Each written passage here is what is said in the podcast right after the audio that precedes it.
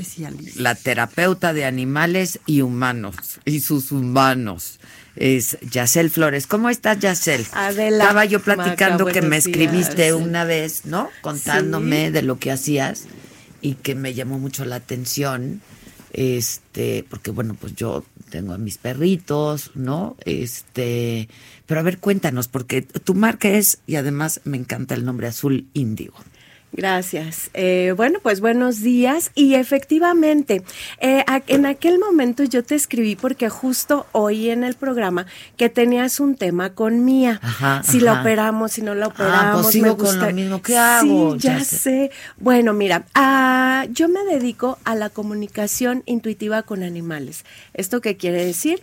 Que me comunico de manera mm, telepática con los animales. Esta es una actividad pues más o menos nueva en México, aunque mínimo son 10, 15 años, y ya muy difundida en otros países. O sea, que eres como la dog whisperer, ¿o qué? Algo así, pero mira, es algo muy sencillo porque esta comunicación no es simplemente eh, psíquica o mental acá como, oh, yo con mis poderes. No, va más allá y es algo que todos los que tenemos animales, tú lo haces a diario, Maca, si tienes Sí, sí. compañeros animales, lo hacemos a diario. Nos conectamos de corazón a corazón. Telepatía es eso, comunicarnos más allá. Y nos comunicamos de corazón a corazón con el animal y el animal nos responde.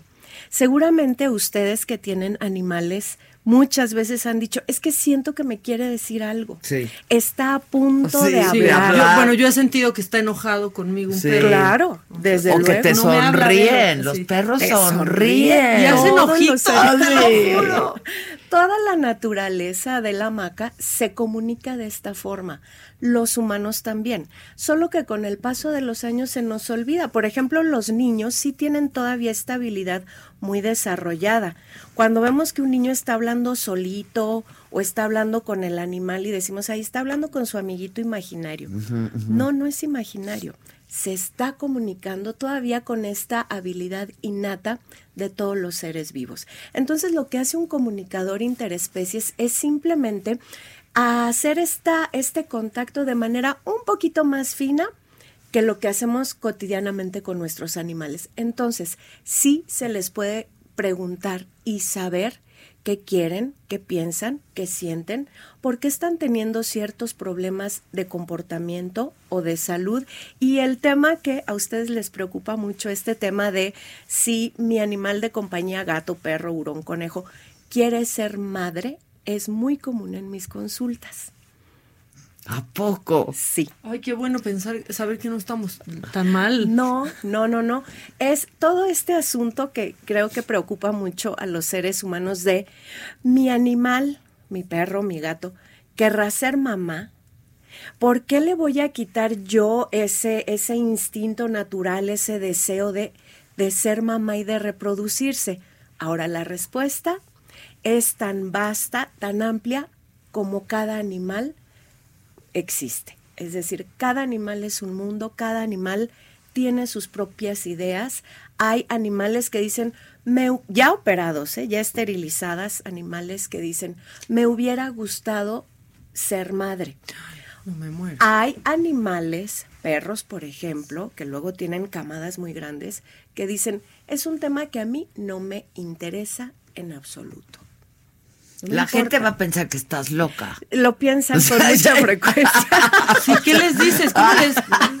Lo piensan con mucha frecuencia de la, pero sabes qué, incluso gente muy escéptica, yo misma era muy escéptica antes de, dedicar, de dedicarme a esto. ¿Tú qué estudiaste? Yo estudié, soy egresada de lengua y literatura hispánicas en la UNAM. Ah, ok. Yo me Nada dedicaba con- a otras cosas, yo era editora, me dedicaba a mis libros, Ok. ¿no? Yo, otro rollo, muy escéptica, nada que ver con esto, hasta que ¿Tenías mascotas? Sí, en aquel momento yo tenía un gato que estuvo conmigo 20 años y se fue.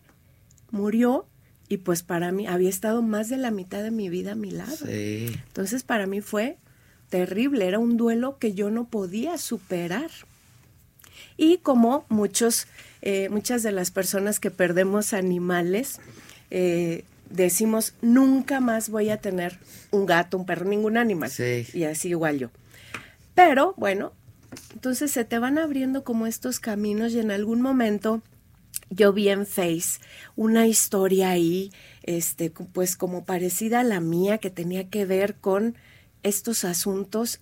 Y yo dije, esto me podrá a mí ayudar a superar mi duelo. Se trataba de hablar con mi gato que ya se había ido. Y yo decía, esto es una locura, pero no me queda otra, ya no tengo otra opción. Ya llevo dos años triste, dos años deprimida, no puede ser. Estaba sufriendo muchísimo. Estaba sufriendo, entonces dije, voy a ver la opción, aunque me parecía una locura. Entonces dije, pues vamos a probar. ¿Y qué crees? Que hablaste con el Que perro. funcionó. Del gato. ¿En serio? ¿Cómo, cómo fue? Funcionó. No, bueno, le funcionó a ella. me lo superó. funcionó a mí y a partir O sea, ¿cómo fue momento- de que habló? Pues ella te va a contar Sí, una pero ¿cómo historia. te- exacto, ¿cómo te...? te das cuenta cuando el comunicador, en este caso, este que fue la, la, ma- la que tuve después como ma- mi maestra, Daniela, eh, me empezó a dar detalles que no había manera de que ella supiera, cosas íntimas O sea, entre mi tu gato y yo. Ni siquiera entre mi gato y mi familia, cosas íntimas entre mi gato y yo. Que todos tenemos asuntos íntimos con nuestros animales. Imagínense que dormimos con ellos. Ya tú me dirás que no sabe No, el animal te, de te ti. acompañan al baño. Te luego, acompañan al baño. Eso es Te ven lealtad. O te sea, ven ahí en la regadera. Todo te el ven. tiempo, es una Están cosa. en todo. Ellos saben de ti más que tú misma.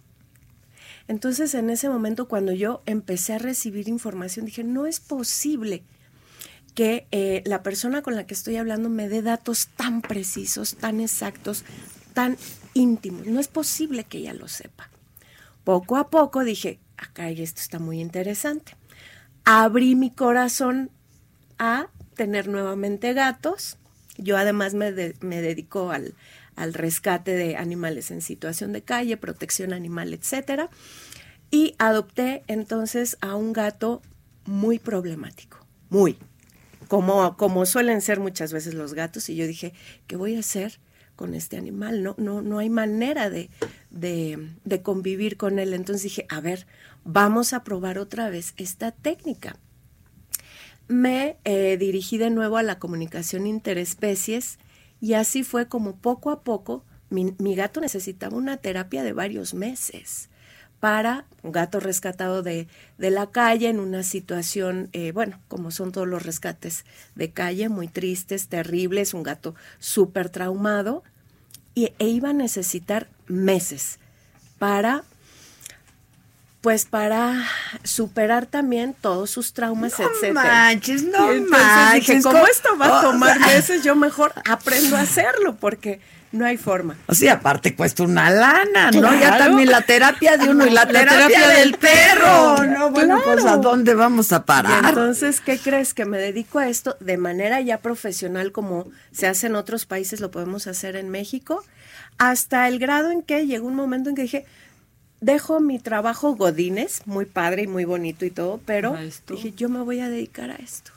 Entonces ya hace este, varios años, casi cinco años, que me dedico exclusivamente a las terapias para animales. Imagínate, no puedo. ¿Y qué tienes tu a a consultorio? perro. ¿Qué? Va- vamos a hacer una pausa y ya volvemos para que nos siga platicando Yacel. Yacel, Sí. así se pronuncia. Yacel Yacel, Flores, terapeuta de animales, ya es lo único que nos faltaba. Lo único, Luego de una pausa. Sí, sí, sí, sí, sí. Estamos de regreso. Este. Pues con una mujer increíble, un poco loca, ¿no? Bastante, Bastante. Jacel Flores, terapeuta de animales, eh, y bueno, con terapias alternativas para animales y sus humanos, eh, a través del Reiki, flores de Bach, sí. ¿no?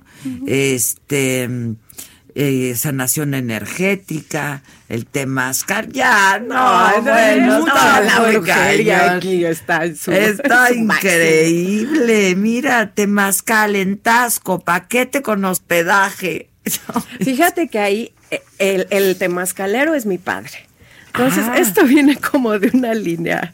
¿Es ¿no? chamán? Eh, Sí, Anda. sí, pero fíjate ¿De que dónde es tu papá? ah, es, es nato de Tasco De Guerrero. Tasco, Entonces él ahí, este, ya también una vez jubilado, eh, hace su, su temazcal y yo tiré de a Lucas a mi papá ¿eh? en aquella época y le dije, papá, ¿qué es esto del temazcal? No, que yo, bueno, y emocionadísimo, yo dije, pues, ondas de señor jubilado. No, hombre, pues claro.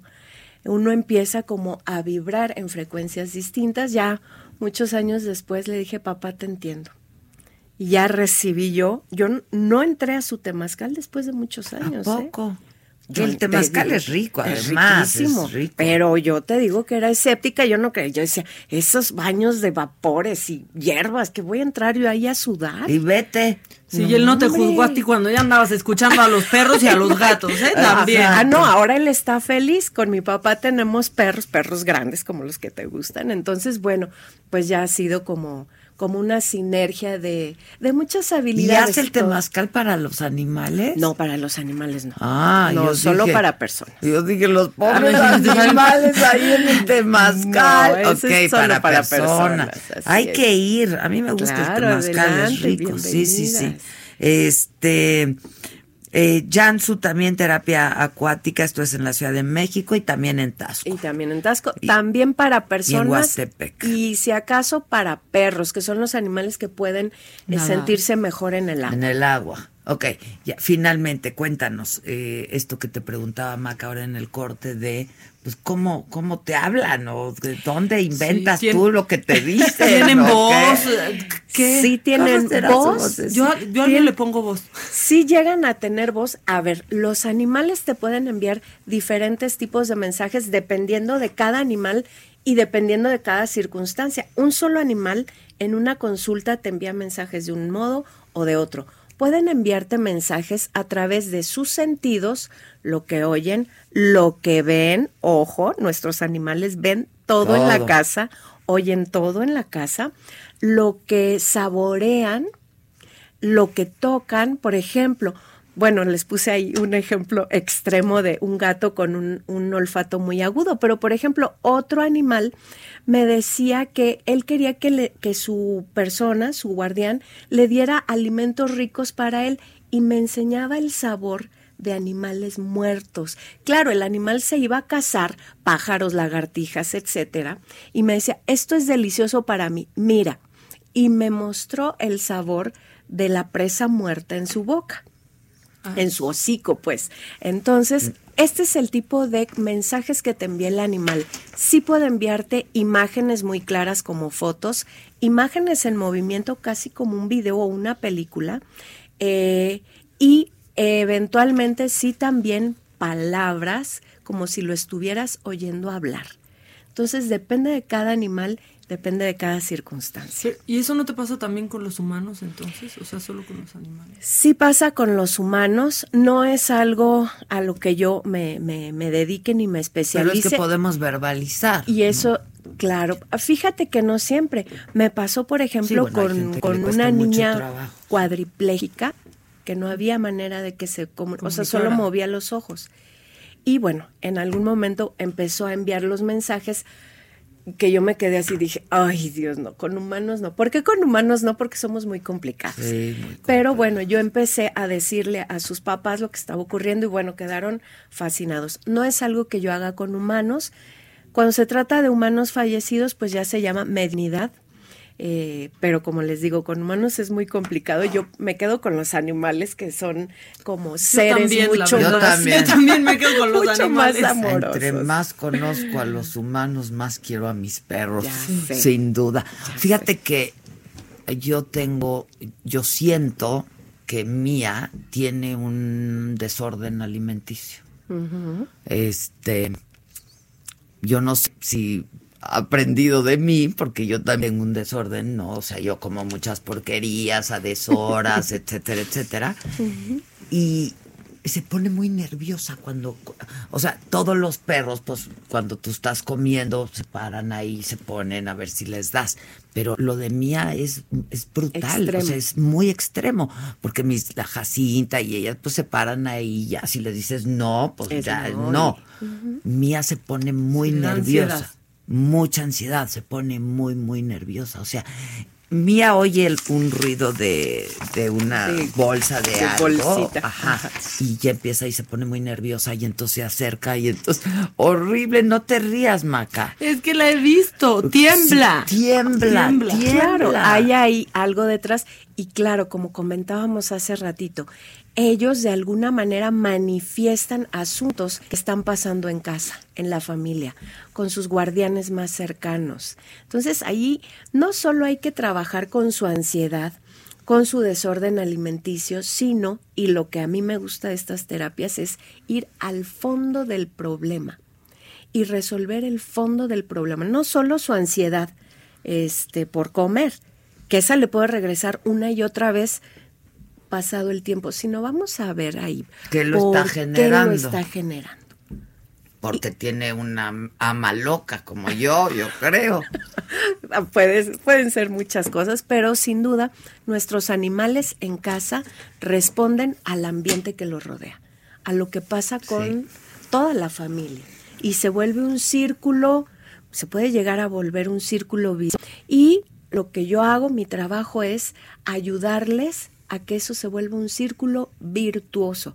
Por eso el título o el eslogan de mi marca, que es Terapias para Animales Y sus humanos. y sus humanos. Porque tarde o temprano, si el humano lo permite, porque a veces no lo permiten, eh, tiene que entrar también en esta sinergia, en esta terapéutica, para ayudarle a su humano y para ayudarse a sí mismo. Hablando con tu animal, más que conocerlo a él, te vas a conocer a ti mismo. Ya quiero llegar a ver No, a yo mí. también, ya La- los, los van a, los van a ver diferentes. se Bueno, entonces, ¿qué? ¿Opero a mis perras o no? O les Pregúntales. preguntas antes. No, pues, Pregúntales. Bueno, Hay que preguntarles. ahorita le voy a preguntar. Hay que pregun- Es más, mira, sin quizás sin acercarte a un comunicador interespecies. Como les digo, ustedes como guardianes de un animal tienen esta habilidad. Llega, mírala a los ojos, cárgala con el amor que siempre la cargas, mírala a los ojos y pregúntale.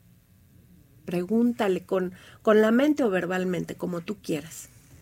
Respira hondo. Ya está muy fuerte esto Respira hondo y a través de sus ojos vas a entender la respuesta. Ay, no. Y no, quiero que me digas, por favor, a me decir- ¿qué me mandes un dijo? mensaje. ¿Qué sentiste tú que te dijo? Lo que ustedes sienten que, le está, que les está diciendo su animal Nos está es eso. diciendo. Es eso, no duden. Bueno, ¿dónde te, ve la gente? Azul Índigo 6 en todas las redes sociales, Facebook, Twitter, Instagram, en Gmail también, azulíndigo 6 arroba gmail.com, Adela. Buenísimo, pues muchas gracias, ¿eh? Gracias a ustedes por Para consultas, tienes tu- tu consultorio, llevan a tus perros, tú, vas. Generalmente es online, pero podemos acordar. Ah, ok, WhatsApp buenísimo. 55 70 74 94 44. Ok, lo, lo- lo dejamos, ¿no? Un ratito y lo subimos a las redes. Muchas gracias, Gracias, gracias. gracias a las dos. Bueno, este nos está llegando información desde eh, desde el Estado de México. Hay un enfrentamiento. Hey, folks, I'm Mark Marin from the WTF Podcast, and this episode is brought to you by Kleenex Ultra Soft Tissues, your ally to help tackle your allergy symptoms this season. I love the change of seasons, but nobody loves pollen and all those other things floating in the air that make you sneeze during this nice weather. Kleenex Ultra Soft Tissues are hypoallergenic and allergist approved, so fight back against watery eyes and runny noses without worrying about irritating your skin. For this allergy season, grab Kleenex and face allergies head on.